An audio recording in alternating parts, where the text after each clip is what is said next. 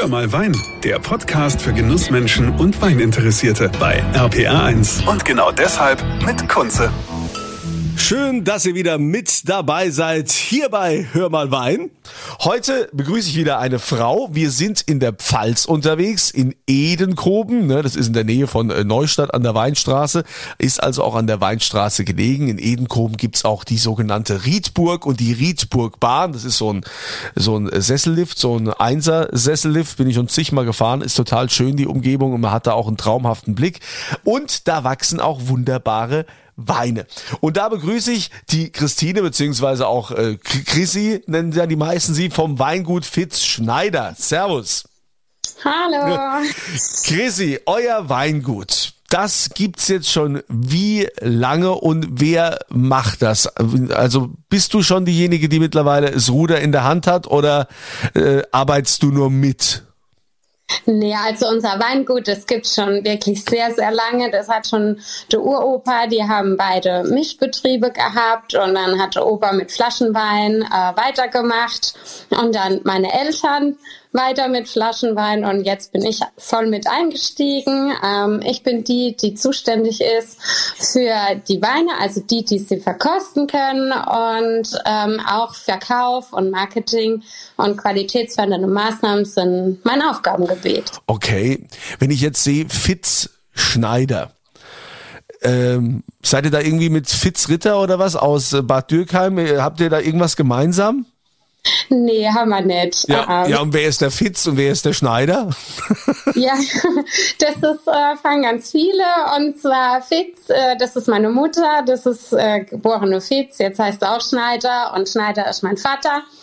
Und äh, die haben beide Flaschenweinbetriebe gehabt und ja, die haben sich in der gleichen Straße kennen und lieben gelernt und äh, dann wurde das fusioniert und dann hieß das Ganze Fitz Schneider. Ach, wie romantisch.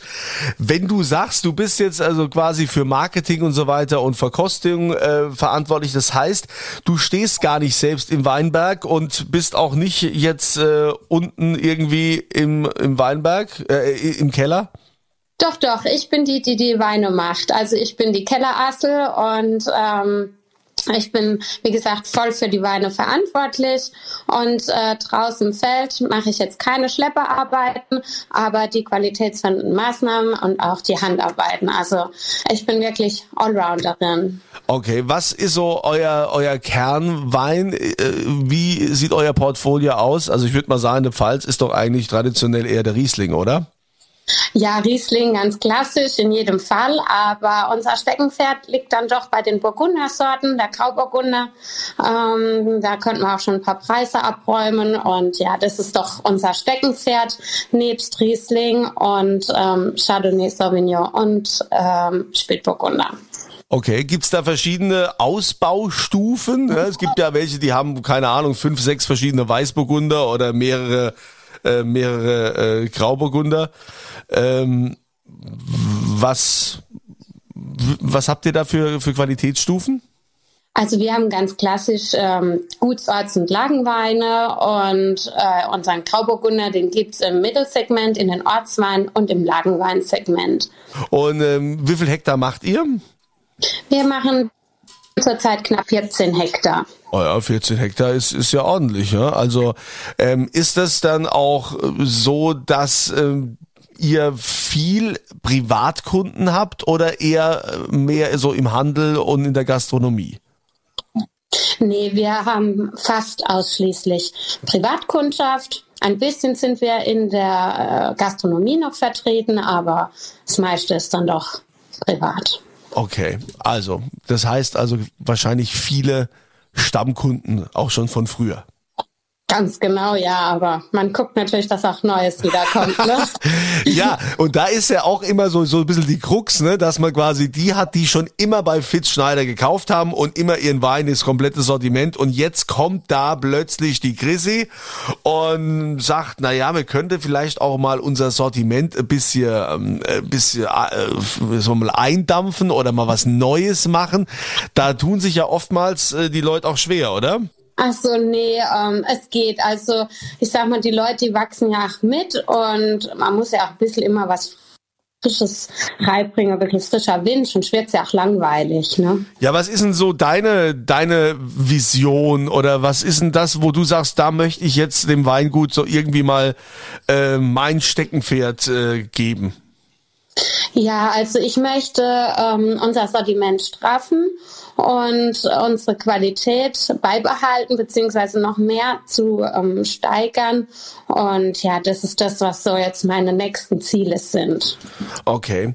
Ähm war für dich schon immer klar, dass du sagst, ja gut, ich bin halt hier reingeboren ins Weingut, ich mach auch Wein. Äh, das, das war das schon immer klar oder gab es da noch so Orientierungsschwierigkeiten? Ähm, ich würde sagen, na klar, jeder denkt einmal, ne, was soll ich denn jetzt lernen oder nicht? Und, aber ich muss sagen, ähm, also bei mir hat es schon ganz früh angefangen. Also äh, meine Mutter ging früher abends zum Sport äh, Richtung Wochenende und äh, ich wollte nie alle daheim sein. Und dann bin ich immer zu meinem Papa gegangen und das ist so ein richtiger Tüftler und Werkler. Und schon da hat es eigentlich angefangen, da hat er immer gesagt, ich soll, äh, bring mal das 17er Schlüssel oder so. Ne? Und dann, dann war ich immer der Handlanger und ähm, ja, und so hat es danach angefangen und irgendwann habe ich dann auch Vibe probiert und das hat danach super geschmeckt und dann, ja, da habe ich ja schon überlegt, soll ich das oder nicht? Aber ja, ich bin hängen geblieben und gut so. hängen geblieben und gut so. Du liebst die Pfalz, du kommst daher, es ist deine Heimat. Was macht die Pfalz für dich so besonders? Ah, ganz klar, natürlich die Geselligkeit, ne? Also wir Pelzer sind halt schon, also ich finde die cool, ne? Also und unser Klima ist toll und ähm, ja, leider im Moment die Feste gibt's ja nicht so, aber ja, also die Pfalz für mich ist die Landschaft und die Geselligkeit und die aufgeschlossene Art von den Menschen. Könntest du dir denn eigentlich auch vorstellen, ich meine, du machst jetzt den Wein in der Pfalz, könntest du dir vorstellen, jetzt zum Beispiel auch an der Nahe oder in, in der Mosel in einem Weingut zu arbeiten? Nee. nee. nee. Also da liebe ich die Pfalz sehr. Nee, ja, es ist ja für, für euch, für euch Winzer in der Pfalz ist es ja oftmals auch einfach, wo man sagt, na ja, äh, wir machen einfach ein bisschen Gutsriesling. Da machen die ja eh in der Pfalz immer meistens äh, Scholle draus. Ist ja immer, ist ja immer der Schollewein. Da hat man es ja einfach und muss ja gar nicht so anspruchsvoll gute Wein machen. Na, das würde ich, also die Konkurrenz schläft nicht. Also es muss jeder Wein gut sein und man darf nichts vernachlässigen. Also die Weine sind die Babys, also da geht nichts, ja. Aber war nicht schon mal so irgendwie der Gedanke, ich meine, viele Touristen, die irgendwie aus ganz Deutschland mal in die Pfalz kommen und dann das erstmal erleben mit diesem Doppelglas, ne, mit diesem 05er Glas, wo also dann gibt's ja entsprechende Mischung, wo ganz viel Wein reinkommt und nur so ein bisschen ähm, Sprudelwasser. Und dass man dann so sagt, ja, eigentlich ist das ja schon ein bisschen schade. Ich würde viel lieber, dass die Leute lieber mal ein bisschen von meinem Sauvignon Blanc trinken, von meinem Silvaner, Grauburgunder, sonst was, sollen sie doch lieber mehr Flaschenwein kaufen, als dass die ständig nur diese, diese Rieslingscholle trinken. Hm, ja klar, die, die, die gibt es immer. Aber ähm, also ich muss dazu sagen, gute Wein gibt eine gute Scholle. Ne? Also, also da kann man wirklich was machen draus, aber ja, also jeder wie er will, ne? Also Stängelgläsel schmeckt und als Schale, als Feierofenschale oder auf dem, auf dem Fest schmeckt es ach gut. Also. Das hast du ja schön gesagt. Es Stängelgläsel, Stängelgläsel, das ist ja goldig. Mhm. Herrlich.